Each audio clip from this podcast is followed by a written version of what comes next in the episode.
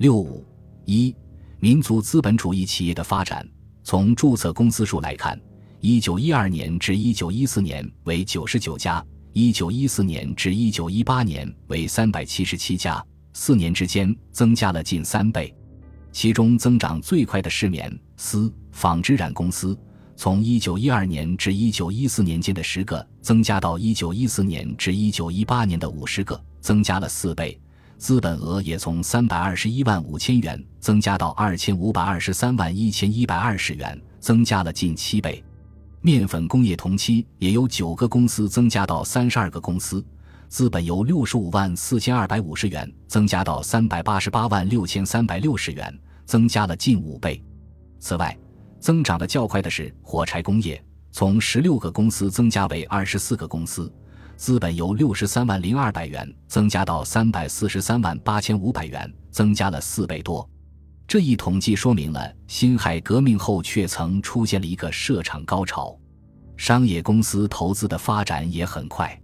据农商部统计，全国资本在十万元以上的公司，民国三年（一九一四）有一百六十九家，民国四年（一九一五）发展到二百零六家，到民国五年（一九一六）。发展为二百二十家，工业发展速度也很迅速。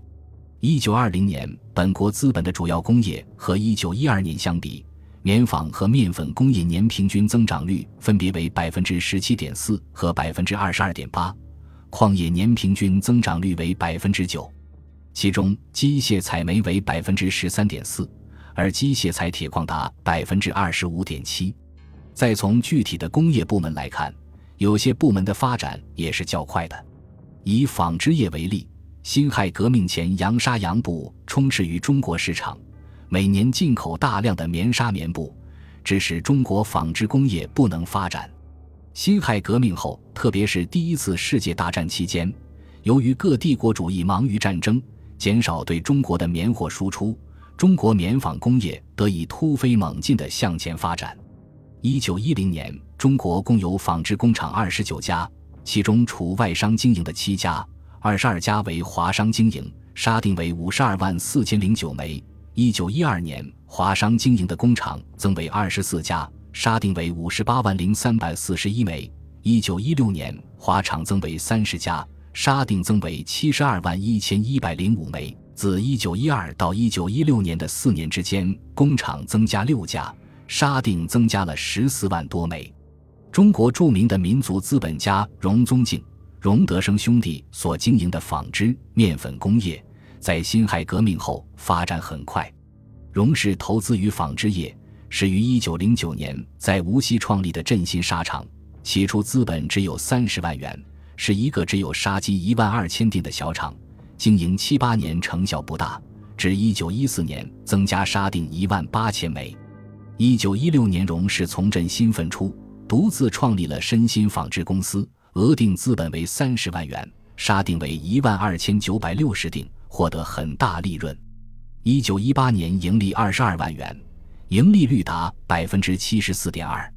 随后，身心又增建了一个厂申二，后来在此基础上发展成九个厂，荣氏也成为中国有名的棉纱大王。天津的民族工业。在民国初年的发展也较快。一九一二年至一九一四年，新开办的工厂就有七家，大都为面粉、榨油、火柴等轻工业。一九一五年，王志龙等开办了规模较大的豫园纺织公司，周学熙等人开始创立华新纺织公司，资本达一千万元，后来发展到四个厂。号称民族资本机器制造业和铸铁业集中地的天津三条市地区。这时也正由工厂手工业逐步向使用动力生产的工厂过渡。天津民族工业大规模发展是在一九一六年以后。一九一六年至一九二年，天津新建了六个纱厂，资本总额达到一八百九十万元，纱锭总数达到二十二万三千枚。天津在这个时期增加资本，占全国增加资本的百分之三十强。这些新设的工厂。在此期间，都获得了巨大的利润。如豫园纱厂，一九一八年完工时，资本仅为二百万元，以后四年内便盈利六百余万元。又如华新纱厂，一九一八年开工一年后即获利一百五十万元。武汉的纺织工业在这个时期也得以恢复和发展。清末的武汉纺织工厂主要是张之洞创办的纱布丝麻四局。辛亥革命前夕，经营大多无力，时常关厂停工。一九一三年，以徐荣庭为首的资本家租办了官办的纱布丝麻四局，组成了楚兴公司。这个公司经过整顿，从此大有起色。布匹销售供不应求，除了支付1913年至1914年的租金外，每年净利都在百分之十五以上。1918年，楚兴公司又在武昌开办了裕华纱厂，以后逐步形成资本雄厚的裕大华集团。民国初年，全国面粉工业也得到较快的发展，全国机制面粉厂数目1903年至1908年为十二家。到一九一九年，已经发展到六十二家；一九二零年至一九二一年，更发展到一百二十三家。中国的面粉也由过去每年入超一遍而为出超，面粉入口不断减少。一九一二年为三百二十万担，一九一三年为二百五十万担，一九一四年为二百十九万担，一九一五年迅速降低为十五万担，而面粉出口则不断增加。一九一四年时还不足七万担。一九一五年上升为二十万担，到一九一八年达二百万担，一九二零年更猛增为四百万担。由于第一次世界大战的影响，欧洲各国粮食生产减少，迫切需要面粉。中国所产面粉运销英法、土耳其、日本、东南亚等地，从而促使中国面粉工业得以迅猛地向前发展。以无锡荣家为例。一九零二年，荣家在无锡创办了宝兴面粉厂，冒薪前身，只有石磨四套，日出面粉不过三百包。由于外粉倾销，颇多亏折。辛亥革命后，形势好转，营业大有起色。一九一二年，冒新获利十二万八千两，转亏为盈，除付还各欠外，尚余数万。荣家依此扩大生产，于一九一二年至一九一四年。创建了福新一、二、三厂，到一九一六年，荣家茂新、福新系统发展到六个厂，粉末增加到一百零一台，比创办时增长二十四倍多。一九二一年，茂新发展为四个厂，福新系统增加到九个厂，日生产面粉七万六千袋，其生产能力占全国民族资本粉厂的三分之一左右。当时上海是面粉工业最发达的地区。